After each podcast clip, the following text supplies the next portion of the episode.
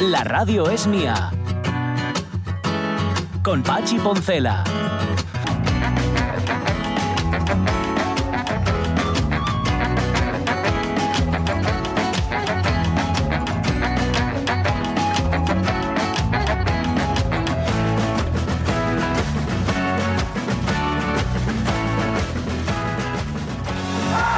Las 12 y cuarto de la mañana, no sé si te enseñé, Sonia Villaneda, te lo digo a ti porque a Jorge no lo ve, pero tú sí lo ves, esta camiseta que tenía el Mifiu eh, hace ya unos cuantos años, ahora evidentemente ya no le vale, donde aparecía retratado yo en forma de mono con auriculares.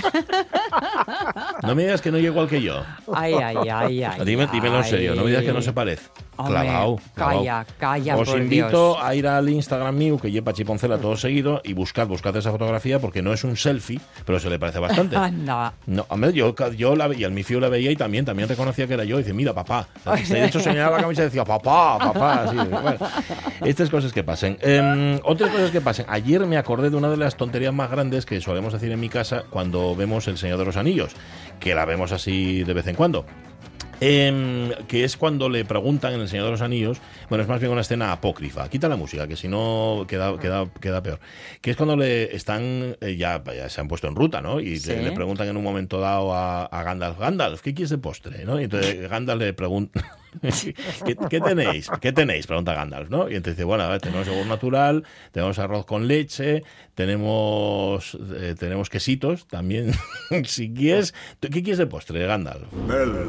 No, melón no tenemos. Melón, acabó- acabó. Mira, voy a hacer- tenemos yogur, Ay, ay, yogur ay, natural, ay, ay. tenemos yogur de, de- también de sabores, tenemos eh, requesón con esto, con lo otro, con- tenemos el, no, no, que melón no tenemos.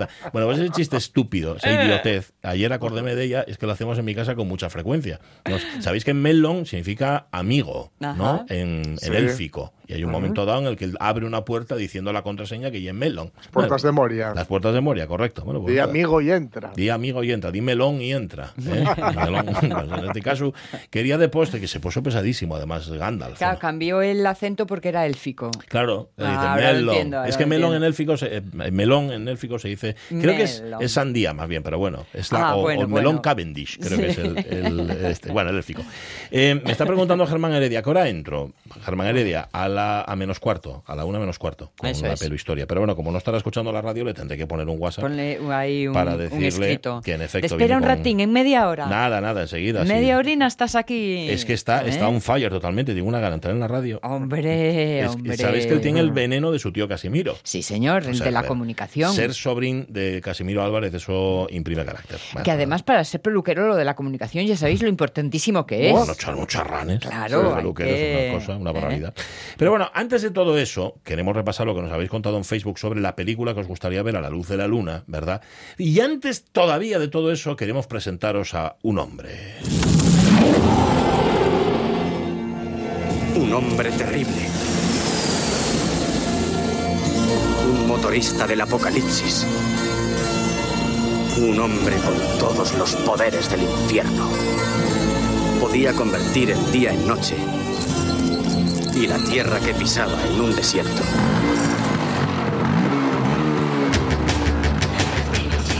Podría, pero no quiso hacerlo, al contrario. Él, allá donde va, básicamente lo que hace es el bien. Bueno, el bien o, o nada, o sea, bien, o sea, ¿sabes? Que, no- que no hace el mal, vaya. Vale, ¿sabes? vale. El bien por omisión. Lo de las buenas palabras y las malas acciones y todo esto. Y encima, encima por su compromiso, le acaban de dar un premio, un premio Lambreta. ¿Cómo estás, Feliz Domínguez? Muy buenos días. Por favor, tráteme como su majestad. Discúlpame. ese como punto, leído en el periódico, ese punto M. Punto. soy el rey internacional de las lambretas. Así te pusieron en el titular, Rey Internacional de la Lambreta. ¿Qué, pre- Ole, qué ole. premio te Su dieron? lambretísima.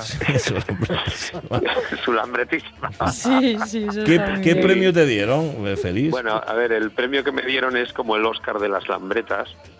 eh, Y es un premio que se llama Mike Carslake en honor a, a un señor que fue muy importante en la historia de la Lambreta, en, sobre todo en este caso en Inglaterra, que se murió en 1990. Por Sí. tanto, en 1991 instauraron este precio, este premio, perdón, en una de las, en, en la concentración anual. Hay una reunión anual que es la más grande del mundo de los, de los fanáticos, los, los fans, simpatizantes de la marca, y cada año se realiza en un país. Entonces se instauraron ese premio ahí eh, que es como digamos el más importante y bueno pues este año eh, y no fue por falta de nominaciones porque Sí. cortaba el hipo los otros que estaban en- Mm. nominados Bueno. eh, pues yo creo que mis sicarios han sabido convencer a, a los que a los que tenían que votar y bueno finalmente me traigo parte del trofeo para casa porque la parte Sí. de cristal me la cargué sin querer Rompió. a los 10 a los 10 minutos de- Rompiote, eh, ¿eh? hice una obra una Obregón en toda regla Totalmente, totalmente. Yo hice una vez eso Pero también. mío de verdad. Yo hice una vez eso, pero- pero, con un premio que no era mío. Entregué el premio y dilo con tanto énfasis al que lo entregué que lo. Que, ah, Ostras. sí, sí, sí, rompílo, tal cual, tal cual. Ostras, ¿Y qué, y qué ostras. hiciste? ¿Vas a pegarlo o vas a dejarlo como está? No, no, por supuesto lo voy a pegar porque son Bueno. en nuestro mundo se valora mucho, es Sí. lo que llamamos la pátina. Ya. Eh, las, las, la- ahora mismo está muy de moda que la gente que tiene lambretas o que las compra, que, que no le quite, el- no las pinten otra vez, que Ah, se, sí. se sanea el óxido y se le echa un barniz Mm. por encima, entonces las motos llevan toda esa pátina de todos esos años. Yo tener el premio este Mark Car- Mike Mm. Carslake eh, pegado con Loctite del chino, me va, me va a gustar muchísimo más que si lo tuviera completamente eh, impoluto, ¿no? Eh, luego le elijas bien las rebabas, ¿eh? Eso sí. que quede curioso. Pegadino, Bueno. pero curiosino. Sí, sí, va a quedar curiosino. Ya, ya cuando se me cayó ya me corté en dos dedos, o sea Sí. que bueno, no se me va a olvidar. Era cristal, era cristal curioso. Oye, no obstante, aparte de lo bien que trabajan los sicarios, lo que no entiendo muy bien, o sea, ¿qué hiciste exactamente para que te dieran Claro. el premio? ¿Cuáles son los méritos concretos? Méritos y A poderes tienes que contarnos. Eso. Méritos lo que tú Mm, bueno. ofreces y poderes los que te otorga el título. Eso. Sí, son, eh, bueno, la verdad es que son, bueno, eh, se queda un poco raro que lo diga yo, ¿no? Pero bueno, llevo 20 años, más de 20 años eh, dirigiendo el Club Lambreta de España y Sí. esto, es de una forma totalmente altruista porque es un hobby, yo ni cobro un duro por esto ni nada. Solo la satisfacción que me produce y, y- y el, y el desalojo de toda esa hiperactividad que tengo, no de toda, de parte. Eh, pero bueno, pues eh, al dirigir el club lo saqué de, de- de un momento en el que estaba casi muerto y, y daos cuenta que la lambreta es muy importante en España Sí. porque es, es la, la última fábrica europea que las estuvo fabricando. Bueno, la, Ah, ¿sí? la última y la segunda, porque fue Italia es la madre Sí. y, y luego, bueno, también se hicieron en Francia durante un pequeño periodo, ¿no? Pero bueno, entonces, bueno, pues digamos que recuperé ese club, he estado editado, editando la revista eh, eh, trimestral de, de- bueno, editando, eh, Escribiendo, ¿no?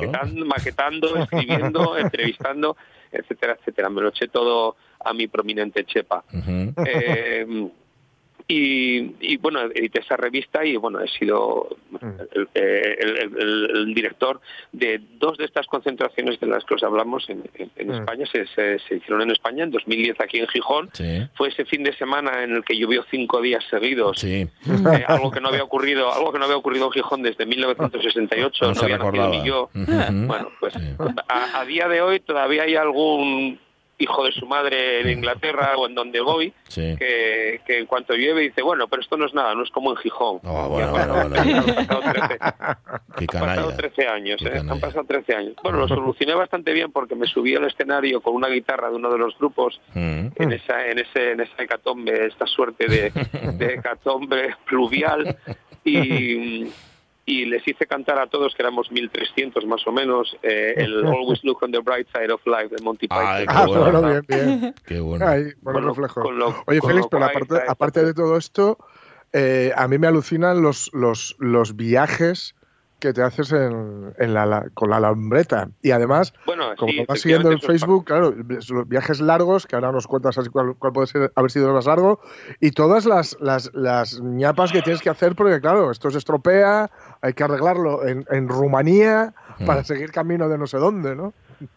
Sí, sí, la verdad es que bueno, es una cosa que me gusta muchísimo cada año mínimo hacer un viaje largo en Lambreta. Pues, pues con la pandemia lo que me hice, ya que no había concentración anual en Polonia o en Bélgica, pues lo que me hice fue recorrerme yo solo con una mascarilla y bueno, con el casco y con la moto Portugal entero. Son Ah. al final 3.000 kilómetros todo Portugal por la costa y subir por eso. Pero bueno, eh, efectivamente, a mí, para mí no tiene mucho mérito, entre comillas, coger una BMW nueva, Bueno, meterse, subirse, subirse en ella. Bueno, no tiene mucho mérito, lo tiene porque es más fácil cogerse un avión Ya. pero Claro. haces una ruta de estas. Pero el encanto que tiene ir solo o con, o con un amigo, con todas las herramientas eh, en un cacharro más viejo que yo, Mm. eh, por toda por Europa, pues pues eso no no creo que lo tengas eh, no creo que lo tengas con una moto moderna que no se Ya. puede estropear. Pero, pero Entonces, algún pues día. sí he tenido Sí, pero eso generalmente cuando vuelves de viaje, yo cuando presta más el viaje, porque en algún momento habrás vivido mm, eso, momentos eh, delicados. ¿Te acuerdas alguno de algún momento en la. Lambreta que Sí, sí, he tenido dos o tres bastante letales. Mm. Eh, y uno, por ejemplo, eh, efectivamente quería dejar antes claro que efectivamente que lo que es una mala experiencia en el momento Sí. se acaba convirtiendo en una experiencia maravillosa cuando la superas y la y, Y la y la, y la- y lo puedes contar. Mm. Y rápidamente a este, bueno, pues en, precisamente para el Eurolambreta de Polonia, pues eh, se nos ocurrió a mi amigo Pablo, que también que es de Gijón también y que se vino conmigo, lambretista, eh, después de recorrer, bueno, eh, por- llegamos a los Balcanes, eh, Serbia, eh, Macedonia, toda Grecia, nos metimos en Turquía porque queríamos llegar a Asia con las lambretas, cosa que hicimos. Sí. Cruzamos el estrecho del Bósforo en dos lambretas, tengo un vídeo por ahí en Facebook, igual Oh. Jorge lo ha visto. Eh, por cierto, to- to- con, con- con la camarita en la mano, o sea, iba cruzando ese pedazo de puente con la cámara en la mano, en, segun- en segunda o en tercera, no me acuerdo, y to- llegamos a Asia, pusimos el pie en Asia y dimos media vuelta. Y ese, no sé si fue ese día o al, al día siguiente, que íbamos a enfocar hacia arriba, hacia, bueno, precisamente Rumanía, para llegar a, a Polonia, Sí. se me bueno gripé en un desierto en Turquía. Gripárselo para el que no para el no iniciado es cuando el, el cilindro y el pistón dejan de, de hacer su cometido y se quedan pegados el uno con el otro. Bueno gracias a una cosa que se llaman los segmentos que son los que mantienen la compresión. Total que allí no había ni cobertura estábamos a 40 40 y pico grados por eso de hecho fue el gripaje Ajá. y, y aquello fue una experiencia horrorosa porque no, no sabíamos ni dónde estábamos ni podíamos llamar a nadie. Tuvimos la suerte de que unos kilómetros después había una salida de, de esa, de esa carretera y que iba a dar a un pueblo que estaba a otros 15 kilómetros, de un nombre impronunciable. Y tuvimos la suerte de que por allí, de la nada, salió un señor, pero de la nada, te lo juro, porque no había nada. Había los arbustos que pones, de, que De- pones cuando nadie te contesta. esos- Detrás del matu salió. ¿no? Detrás del matu. detrás del Matu y en, en un idioma totalmente tarzán, porque lógicamente allí no hablaban nada más que turco y, ni- y ninguno de mis chapurreos en francés, italiano o inglés, bueno, Mm. inglés mejor, servían de nada. Motor caput, motor caput, indi- y haciendo indicaciones. Hasta que ese señor cogió un teléfono que tenía y llamó a otro amigo con una furgoneta tipo C15 o algo así Sí. y me, ti- me tiraron sin entenderos, sin entendernos nada, te lo juro. Nos- me, tiraron la moto ahí encima, me metí dentro de la furgo y le dije a Pablo, saca una foto de esta matrícula por si no me vuelves a ver. Claro, claro. Aquí, aquí A saber, ¿no? Muchas películas no, de no. miedo empiezan así. Sí. Sí, sí, pues bueno, esta no fue de miedo, pero, pero imaginaos, luego al final me metieron en un área industrial en el que nadie quería hacer caso Mm. y hacía un calor de muerte y yo, yo les decía en inglés, no, only shadow, I do all, yo lo hago todo, solo sombra. Y al final un señor nos dejó un taller que, que, que metía miedo a mi propio local donde arregló las motos, porque aquello era un desastre de desorden imposible, Mm. y nos dejó un sofá todo mugriento para que pudiéramos dormir ahí si no acabamos. Nos dejó las llaves de su propio local. Qué tío. Caray. Y el, Ostras. el señor se apiadó, se apiadó, se apiadó luego el, el señor, el mecánico, Mm. y nos vino a buscar y nos llevó a cenar a su casa. Ahí va. Ay, madre. Con, y, y no podíamos hablar, teníamos un blog y de notas y entonces hacíamos dibujitos y así estuvimos manteniendo la conversación y, y bueno, después de, de, acabar- de dejarnos que nos ducháramos ahí, nos volvimos, cogimos un hostal que estaba, por cierto, al lado de un club de señoritas, que Ah. estaba, por cierto, que estaba, por cierto, al lado de una mezquita. Era todo como muy Madre surrealista. Estaban llamando a la Madre. oración. Madre, Madre. Madre- Lo veo en una peli y creo que Yo- sois unos exagerados. Yo ya te he dicho, Félix, que tengo una editorial esperando, tengo una editorial que es mía y ruinosa esperando por ti. ¿eh? Para contar estos tengo- viajes. De estas, tengo, de estas tengo muchas, pero esta, dado que fue en un sitio en donde no había donde comunicarse, pero el año pasado, por ejemplo, fui a Bélgica y a la vuelta nos pasó también algo relativamente parecido, en el que tuvimos que arrancar la puerta de un coche desguazado para que no nos lloviera encima. Bueno, es muy divertido. No veo el momento del de, del año que viene, bueno, el año que viene es fácil porque es en Francia, Ah, pero Mm. de volver a hacer esta ruta, probablemente lo que haga sea bajar a Marruecos y luego subir por la costa mediterránea o algo así. No, para- vuelvo un momen- no veo el momento de volver a sufrir. no, no, no, a ver. Tan divertidamente. Es que os metéis por y eso Está además. tipificado, en el, en el diccionario está tipificado como masoquismo. Oye, yo, yo tengo una curiosidad. ¿La lambreta que tienes ahora es la que tuviste siempre? O sea, ¿tú eres fiel a la misma lambreta o, o ya cambiaste de lambreta varias Buah, veces? no, no, yo ahora tengo un montón de novias, tengo Mm. muchas lambretas, bueno, bastantes lambretas. Siempre Sí. digo que tengo una menos de las necesarias, pero tengo un montón de ellas. Entonces, suelo, suelo viajar, en estos últimos años siempre he viajado con la misma que es la que tengo mejor preparada y que es más de fiar y que corre más. Mm. Pero bueno, tengo, podría ir con varias de las, Ya. tengo, o sea, funcionando tengo, no sé, ocho o nueve y, y podría ir con algunas otras, pero esta es la que tengo más ya en su punto. Tiene uno- unos adelantos técnicos dentro de ella un poquito superiores dentro de lo precario, que es un cacharro que se arranca a patadas y que es un motor de dos tiempos que tienes que echar el aceite en el mismo Eh, el depósito, que la gasolina. sí. Que Pero- tiene una bombilla con un filamento que no alumbra, etcétera, etcétera. Feliz, tú solo puedes hacer una concentración ya, ¿eh? Sí, con, todo- con tus lambretas vas Sí. cambiando de lambreta. Bueno, ya, vamos ya. a ver, Ya. en el en el en el Yeye, que es Sí. bueno, Sí. es dentro de tres semanas, Sí. lo presentamos este fin de semana, pero es, es el último fin de semana del mes.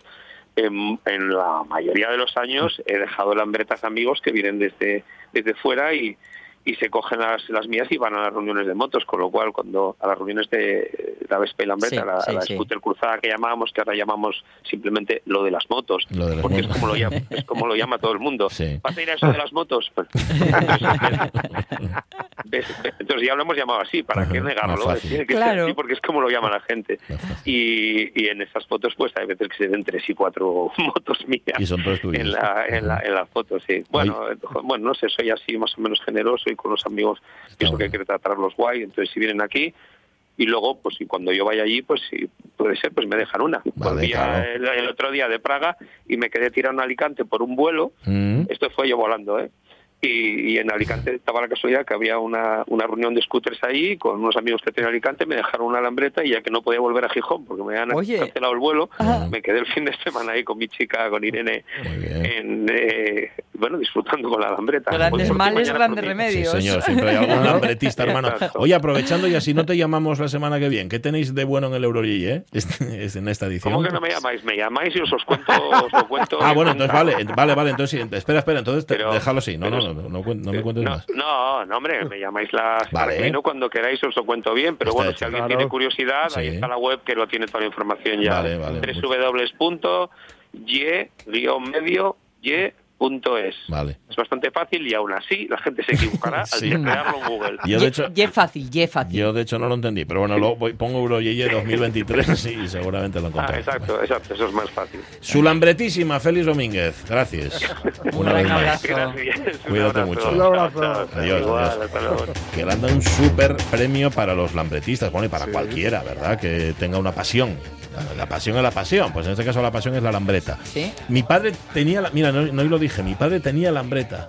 Tenía una lambreta. El sí, mío sí, sí. Vespa. El tuyo Vespa, ¿eh? Sí. Que, mm, Esto, mira, para la próxima entrevista que hagamos con él, aunque Sí. le preguntamos por el Euroyeye, hay Sí. que preguntarle por qué una lambreta es. ¿Por qué le gusta más una lambreta que una Vespa? Una Vespa, por ejemplo, ejemplo. ¿no? Y qué diferencias hay fundamentales entre una y otra. No sé, mi padre tenía Parece- una. Y, y yo, viajaron hablando mucho, con ¿eh? él de esto, alguna Sí. vez me ha dado razones Sí, sí, seguro. casi cuasi filosóficas. Seguro que las hay. seguro, Bueno, y además viniendo sí, de Feliz formas de Domínguez. ver la vida y Sí, de- sí, totalmente. Vale, pues nada. Y, y está además con el Eurorille, con, con lo cual hablaremos con él la semana que viene. Fantástico. Mm, Lo que está sonando es el Vespino, es que no tenía, Mm. Vespino Sideral se llama. Es que no encontré ninguna de la lambreta. A ver.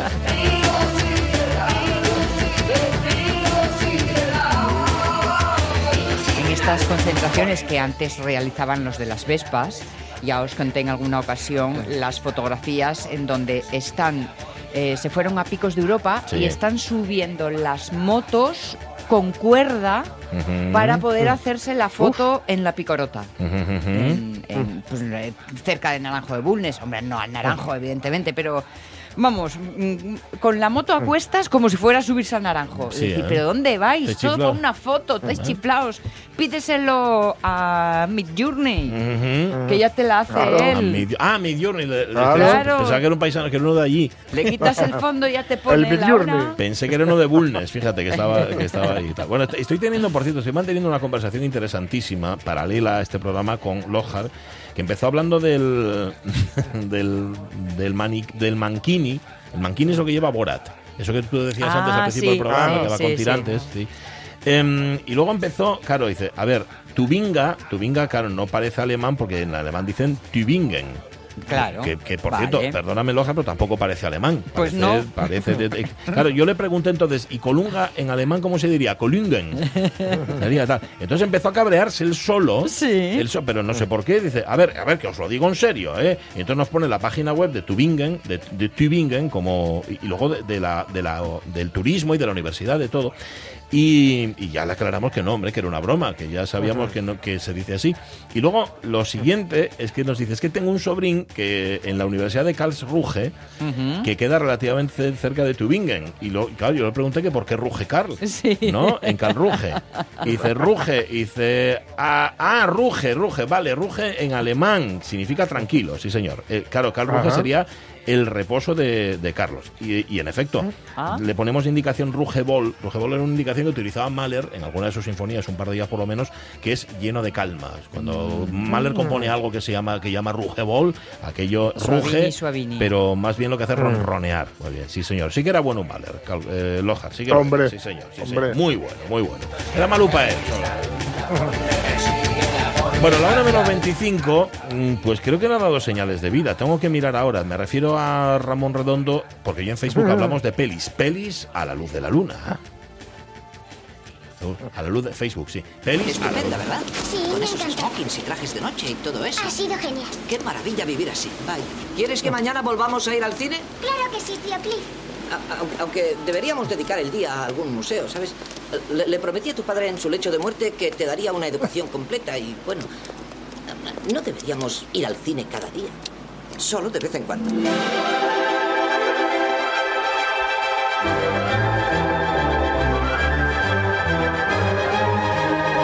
Solo de vez en cuando. En efecto, porque ver mucho cine al final acaba alterándote la visión de la realidad. Pero bueno, mejor ver cine, se me ocurre, que ver vídeos en TikTok todo el rato. Esto es un mensaje para mi hijo, que ahora mismo estará viendo vídeos en TikTok. Lo Como más un seguro loco, que ¿eh? sí. Vale. Em, ayer hablamos con. Ahí, con. me- Es que me sale Pablo de la Cal, Pablo de María, Sí.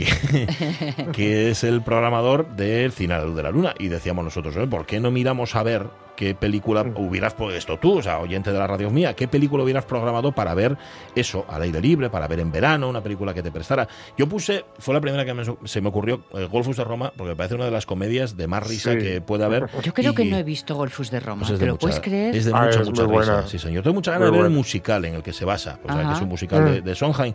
Mm, ¿Vida y- de Brian o Golfus de Roma? No, son distintas, no tienen nada que ver. Sí, son muy diferentes. Sí, se van a Roma las dos, pero nada más, de nada más. manera, de Vale, manera vale. ¿Y por qué elegir, no? Quédate Claro, con ambas, por vale. supuesto, vale. Bueno, pues dice María Sun que ella haría un ciclo de películas estadounidenses de los años 40-50. Mm. Y si solo se pudiera una, me encantaría volver a ver Amanece, que no es poco. Pues mira, Mm. eso está bien. Para verano, Mm. para el aire libre y pa- en Pues sí. cualquier, y en cualquier situación. estadounidenses 40 y 50, María Sun es lo que yo llamo las pelis de amor y lujo. Eso, que, que Ah. hay, que hay unas cuantas, ¿eh? por Sí, cierto, en, sí. la, en la programación.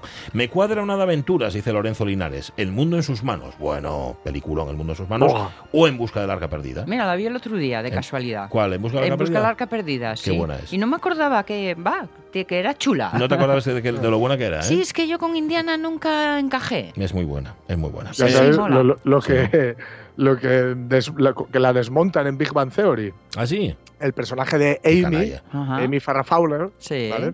que, que es un guiño, guiño a otra a, a otra actriz, Farrah digamos. Fawcett.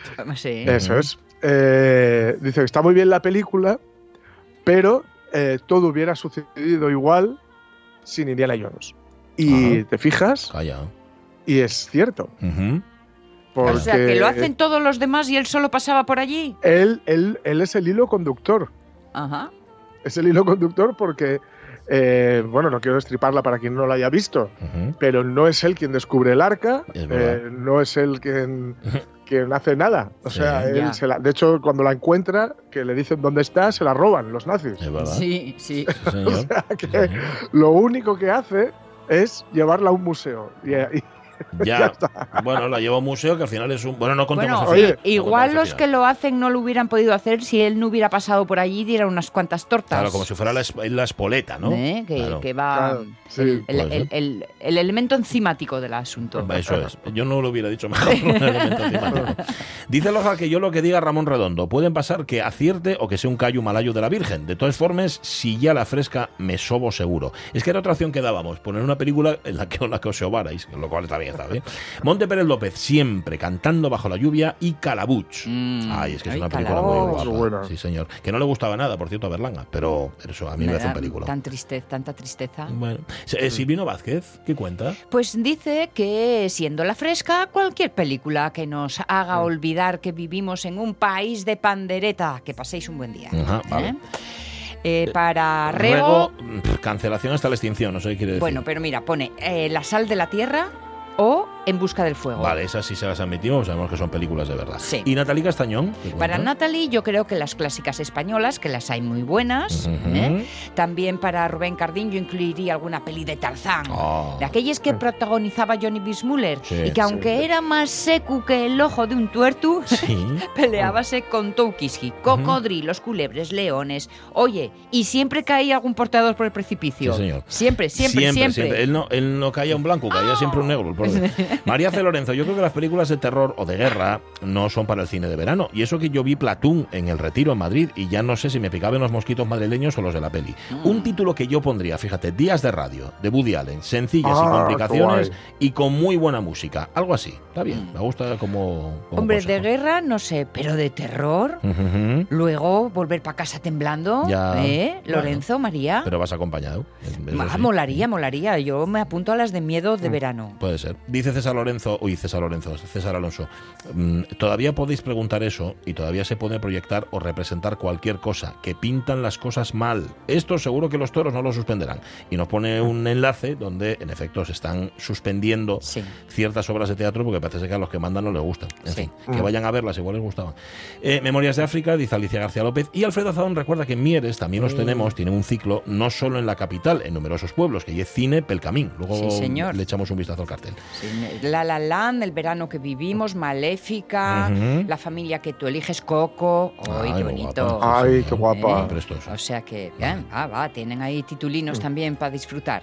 Venga, más. Hugo Top. Secret, La vida de Brian, La pasión de Cristo y O Emmanuel. Sí, bueno, dice la pasión de Cristo y o Emmanuel, o sea, son alternativas. Bueno, no sé. Eh, Vigil Escalera pone adiós Cordera antes de ir a una buena parrilla. Ole. dice. Eh, buenos días, dice Sostron Alosio. Hay mucho que no veo el sur. Anda. De Víctor Erice. Prestaba vela anocheciendo al aire libre, con Mm. todos aquellos alboreceres y, atar- y atapeceres tan emocionantes y significativos, y aquel norte mágico de la infancia que naguaba por el sur de la leyenda. Uf, qué tuntu me pongo a veces. Ay, pero que tú más prestoso. Sí, señor. Venga, alguna más. y. Pepita Toles de Catherine Hepburn. Por ¿eh? ejemplo. Marce Gijón le recuerda que alguna cae dentro del ciclo previsto de este año, así que tienes que echarle un ojo, Pepita. Ajá. Juanjo García, el de Noche de Lobos, ya sabéis, nuestro compañero. Sí. ¿eh? Visto el estiu de les fiestes, esa de los 90 el año pasado en San Cantel, y yo votaba por este peliculón y vamos en mallas y chándal de táctil. Ajá. Y es Una noche en el Roxbury. Pues yo no lo vi, esa película. Una noche en el Roxbury. Vale, vale, me la apunto, ¿eh? Juanjo García, que si tú la pones por algo será. Bueno, gracias oyentes de la radio mía por recomendarnos pelis guapas. Mm, Ninguna ha puesto película tostón, ¿sabes? Alguien que... No, no llegaste a las de Ramón, ¿eh? No, no llegué, no a ver, llegué, no, no, quiero tengo- decir esto. Tengo que... anal- Tengo que... No, no. que las ha puesto muy guapas. A ver, a ¿eh? ver, ven, di tú alguna, es que no lo autorizo. Eh, pues por ejemplo, Cronos de Guillermo del Toro. Ah. ¿eh? Ha mencionado también Memories of Murder de Bong Joon-ho. Bears, No Bears, Los osos no existen, que de esta ya nos habló en alguna Sí. ocasión, si no recuerdo mal. O La tortuga roja de Red Turtle eh, de Michael the Doc, Sí. The Doc DeWitt. Ajá. Que ah, no tengo ni idea, pero si es de Ramón y la pinta solo del cartel. Ya. me la apunto fijo como primera de opciones. La de retarte, o sea, la tortuga roja. Sí, es de animación, parece, ¿no? Qué guapa. Buena animación, pinta, sí, sí, Es que a Ramón le gusta mucho la animación y siempre elige mm, animación Sí. bellísima. Muy guay, Sí, muy muy, guay. chula. Sí. Por cierto, lo que está sonando de fondo, y esto es un homenaje a Ramón Redondo, es bandas sonoras de pelis de Miyazaki, que ayer nos hablaba de ellas, Ajá. películas de animación, ahí las tienes. Se acaba de sacarse Dodge Gramophone, que ya no sabe qué inventar para vender discos, una, un disco em, eh, con versiones sinfónicas de las eh, bandas sonoras de las pelis de Miyazaki. Esto se lo digo a Ramón Redondo por si le interesa. Digo para que me lo diga, que se lo presto. El disco. Me pones un privado y te lo presto cuando quieras. Bueno, estoy segurísimo de que Ramón Redondo va a seguir poniendo pelis Seguro. el resto de la tarde, así que Y quizá también nuestro. Porque Condenados con Aurora Bautista, Sí, de Muroti. no sé qué decirte. Está muy- yo la vi eh, condenados, mu- mu- peliculón, ¿eh? Seguro, pero papel y de verano Ya. no lo tengo yo del todo claro. No lo sé. Bueno, igual, igual esas películas vale más verlas en, ¿sabes? en un momento verano. más distendido. Sí. Claro, que no metí un casa en compensar. invierno, igual te agobia un poquitín más. Pues igual sí. Eh, yo le mando desde aquí un abrazo a Javi Buen amigo, Mm. que tiene que, que vive tiene la suerte de vivir en Menorca. Sí. Es una suerte vivir en Menorca, Lo como es. vivir en. Asturias. Estar vivo ahora mismo es una auténtica suerte. Y tiene una pared blanca en su casa, bueno, tiene varias paredes blancas, y, y Y tiene, un, y tiene un propio, proyector. Y entonces claro. pone, eh, pone las pelis en el proyector y estar ahí. Yo recuerdo una noche viendo, bueno, dos noches. Vimos. em, bah, me va a salir en algún momento. ¿eh? Está en la que Fred Murray cae en las garras de Bárbara Stanwyck. Eh, Perdición. Perdición, Peliculón sí. de Billy Wilder. Y a la noche siguiente, eh, Harold y Maude, que a mí es una película que Ni me idea. encanta. Harold y Maude, sabéis que es la relación entre un chavalín, un No. adolescente y una señora, una anciana. Pero una relación sentimental Ajá. entre ambos dos, que quieren Ah. matarse todo el rato y tal. Preciosa, preciosa la película, las dos. Bueno, pues verlas ahí al aire libre, con el calorín de Menorca, Ah. con amigos, eso, eso es lo más bonito que hay. Qué guapo, sí señor. Que mira, le voy a preguntar ya que está, y porque sé yo que ve pelis y le gustan las pelis, a Germán Heredia. Germán, ¿qué tal? Muy buenos días. Buenos días. Una peli, a, a ver, una peli que te gustaría No, ver. no, va- vale, vale, pero voy a echarte la bronca. ¿Y dónde está mi música? Muchas pelis, muchas Ah, cosas. ¿Y dónde está mi pon Pon música? y la sintonía, anda, pon la sintonía. Es que este chaval.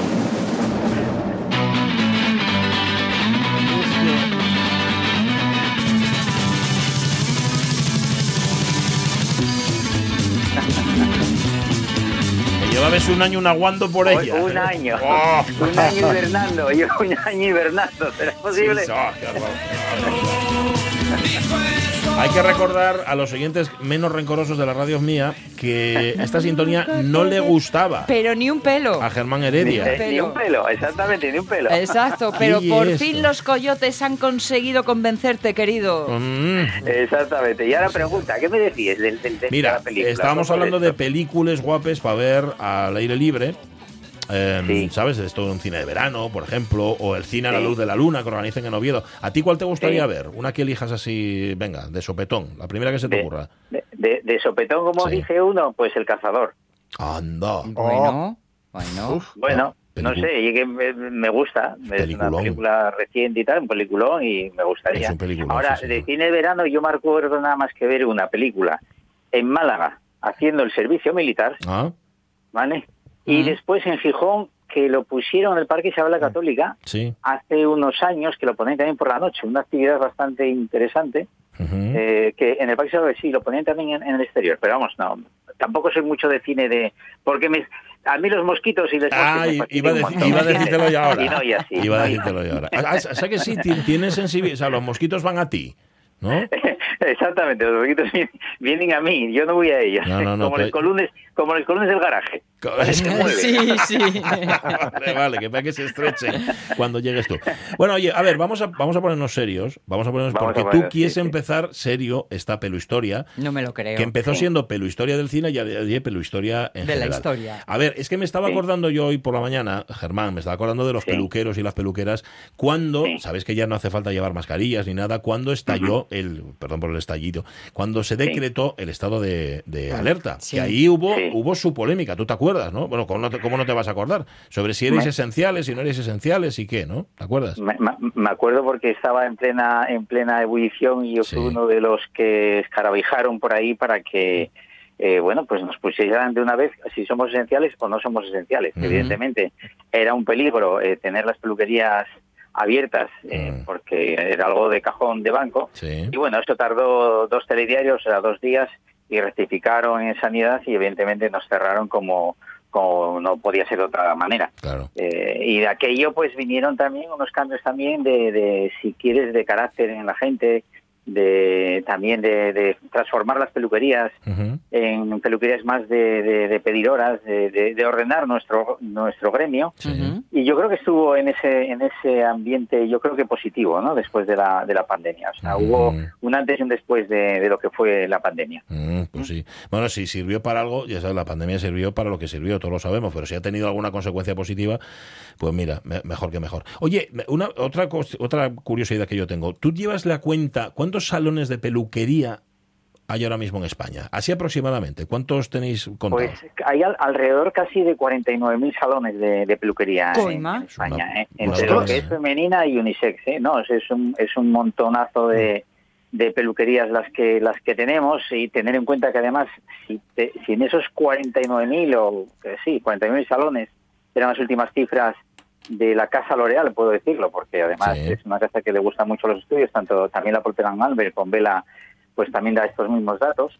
Eh, hay un 30% de esas peluquerías que tiene uno o dos colaboradores Ujú. y el 35% de ellas tiene pues tres colaboradores nada más, pero hay, es que hay más de un 35% de peluquerías, otro 35 mejor dicho, que tiene más de tres colaboradores. Ajá, Cuando dices colaboradores, dices trabajadores, ¿no? O sea, gente que trabaja en la... Trabajadores, sí, sí, sí, sí, Vale, vale. trabajadores, sí, sí. Realmente son unas cifras que Bueno. dan la importancia a un sector que muchas veces, no sé por qué, se nos deteriora como un negocio solvente, fiable Mm. y el desarrollo de una de un país como puede ser el nuestro Sí. o en plena época europea y que evidentemente los datos están ahí. Son casi un 18% eh, dentro del sector servicios que estamos dando al Producto Interior Bruto de este país y que yo creo que hay que tenerlo muy, pero que muy en cuenta. O sea, sois, Para algunos per- perdona, que dicen que, Sí. que dicen que esto de la peluquería es nada, pues Eh. que, que no tiene Hmm. no tiene nada. Va- Van más cortarlo en casa y tal, ¿no? Ya, Sí, ya. sí. Exactamente. Y lo que no se da cuenta de esa de la gente es que todas las casas comerciales, todas, absolutamente todas, están afincadas casi en Europa y otra parte en Estados Unidos. Con lo cual están creando también un empleo fijo de calidad, Sí. porque dentro de todo eso pues hay químicos, hay médicos, hay ingenieros, hay muchísima gente capacitada detrás que está creando pues eh, un, un cultivo de, de- de empleo y además un empleo bueno, o sea, no se van a hacer camisas a Camboya, Ya. ¿vale? Por decirte Bien. algo, un un mal ejemplo, pero que ahí está. Enten- pero se entendió. que Sí, sí, sí. Se entendió muy bien y yo creo que, que es que hay que mimarnos, que hay que mimarnos. Un, po- un poquitín, desde luego. Bien. Oye, Mira, déjame, espera, solo, sí, sí, solo sí, por so- supuesto. Dijiste el 18% del Producto Interior Bruto. Del Producto Interior Bruto, sí, sí. De España. Es una barbaridad. ¿eh? Sí, dentro de lo sí, que, sí. dentro de lo que es también eh, el sector servicios. El sector servicios Sí. incluye pues lo que es la venta de ropa, comer, al- comercios al por menor, Sí. bueno, pues lo que es el eh, lo que da vida a las ciudades.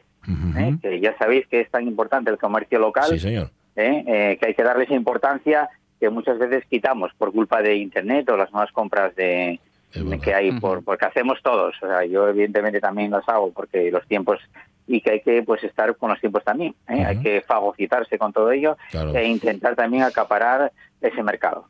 Pero bueno, que hay que tener importancia o dar importancia a lo que es el mercado de, de la peluquería y dentro de la peluquería el comercio en general. Vale.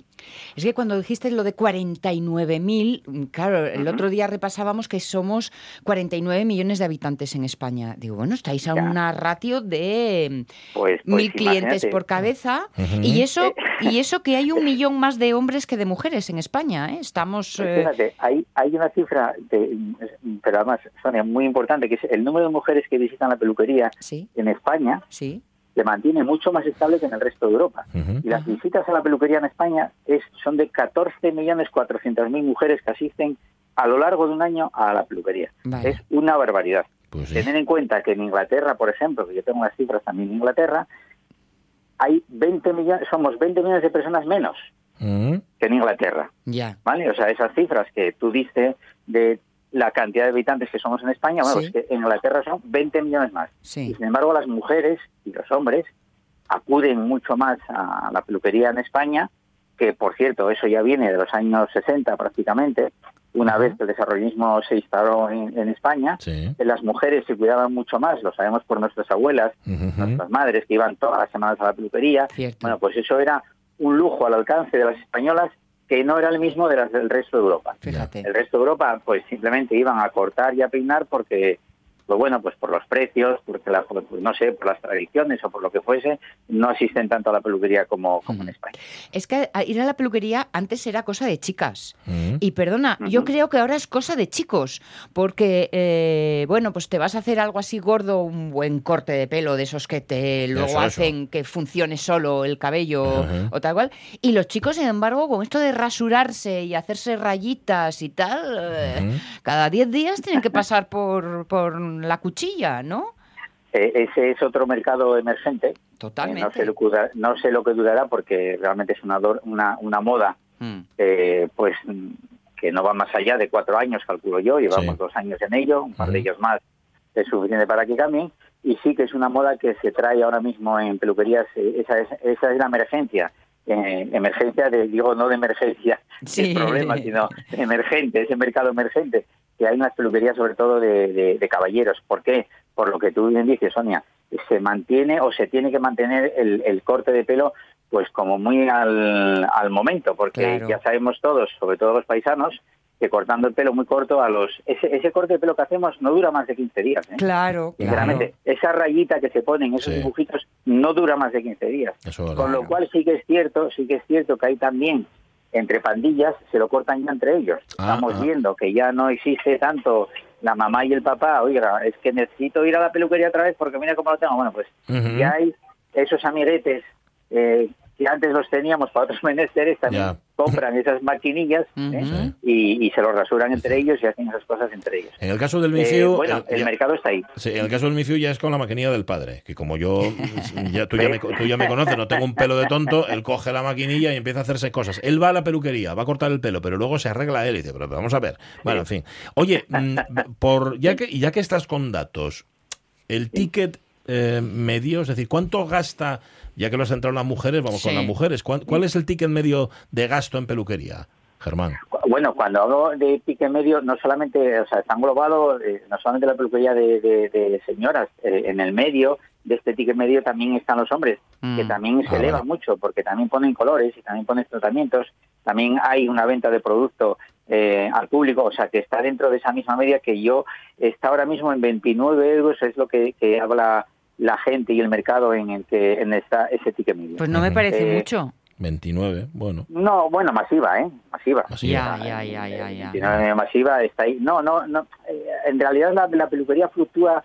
eh, yo me acuerdo cuando empecé que había tres clases de peluquería. La peluquería más bien, eh, vamos a decirlo, baja, Sí. ¿vale? La peluquería media y la peluquería de estatus alto, Sí. ¿vale?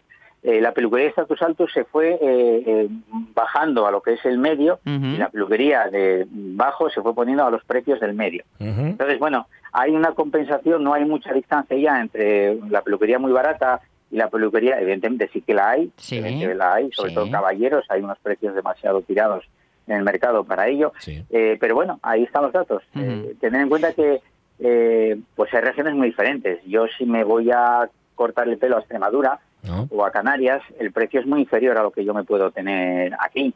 Y si me voy a Marbella, pues resulta que es más caro en Marbella que aquí en Gijón. Ya. Eh, No lo sé, es que fluctúa y es la Claro. media que hay ahora mismo. Pero no la, es verdad- La misma media, ¿eh? ¿No es verdad también, eh, eh, em, Germán, que ahora, por ejemplo, las chicas mm, van más a hacerse un completo de todo, corte, color, ta, ta, ta, y desaparezco hasta dentro de un mes y medio? Claro, es que, fíjate, la fre- la- esa frecuencia que casi te refieres ahí, la frecuencia de visitas en España, por Sí. ejemplo, que sigue siendo superior a la media europea, Sí. por lo tanto también a nivel mundial, eh, ha bajado, claro que se ha bajado, ya llevamos casi prácticamente, pues no te exagero nada, pero 15 años bajando de esa, de esa, eh, de esa manera de venir a la, a la peluquería y de cuidarse. Y Mm. se sitúa alrededor de seis visitas por mujer ¿eh? al Mm. año. Mm. Así Es que aquello de ir a seis, lo que se fíjate, llamaba, aquello de ir a lo que se llamaba lavar y marcar, A la vale Sí. marca, ¿eh? Sí, clásico. sí, sí, eso sí, sí. se usa muy poco ya, ¿no? Bueno, es que se usa poquitísimo. Claro. Aparte de que, bueno, vale, voy a decirlo, se nos van muriendo las clientas y ven Sí, todas las ley de por vida. edad, porque, porque es ley de vida, que es ley de vida. Sí. Vale, eh, eh, evidentemente, claro, la, la- la gente joven eh, no es porque no tenga más o menos tiempo, sino porque realmente se las arregla mucho mejor en casa. Sí. Eh, se les apetece más ir peinadas como ellas se peinan, no tanto a las peluquerías. Bueno, Sí. suelen venir, eso sí, en- a tropel, pues cuando hay un evento, tienen una cena, tienen una, una boda, bueno, pues cualquier acto social que tengan, sí que vienen a la peluquería jóvenes, mayores y medianas. Te va toda la Pero pandilla sí, en tropel, ¿no? Exactamente, exactamente. eso es. No, decía lo de las visitas porque es sintomático. Ya os dije los datos de, de España, que son seis visitas, pero es que en Gran Bretaña nada más que están en tres visitas al año. Madre Tres. Eh, Eso es, tres visitas al año por mujer, ¿eh? Mm. Es, es importante eso. Eh, saber, imaginaros lo que mueve la peluquería. Yo sé que hay, Mm. tengo clientas que, que, que- que le sale más barato venir a la peluquería de Herclen aquí en Gijón que hacérselo en la peluquería en Londres, donde están trabajando. Ah, sí. Eh, le Fíjate. sale mucho más barato coger un vuelo, venir aquí, estar con la ¿En familia, serio? que hacérselo ahí. Eh, es por eso, ¿eh? O sea, evidentemente las cifras van en consonancia con el precio Ya. de ticket medio y con los sueldos que hay en cada país. Y, bueno, Bueno. estamos, sinceramente, tenemos una suerte en España, ¿eh? de que las mujeres y los hombres os cuidéis como verdaderamente os merecéis. Bueno, y, y tener los, y tener los peluqueros y las peluqueras que tenemos. Bueno, pues nada, has empezado bien la sección este verano reivindicándote a ver qué se te ocurre para la semana que viene. Germán Heredia, te queremos. Un luego. Gran abrazo. Un Hasta abrazo abrazo. Cuídate luego. mucho. Fíjate, el 18, por qué barbaridad. ¿eh? Sí, es, vamos, eh, o pierdo los 50 millones No, no, eh, no, con vamos, esta yo- pregunta. en la y vida, la y vida. 49.000 salones de peluquería en toda España. Qué burrada. marchamos, Madre que es la una de la tarde. Vamos a las noticias, luego volvemos en la tercera hora de la radio.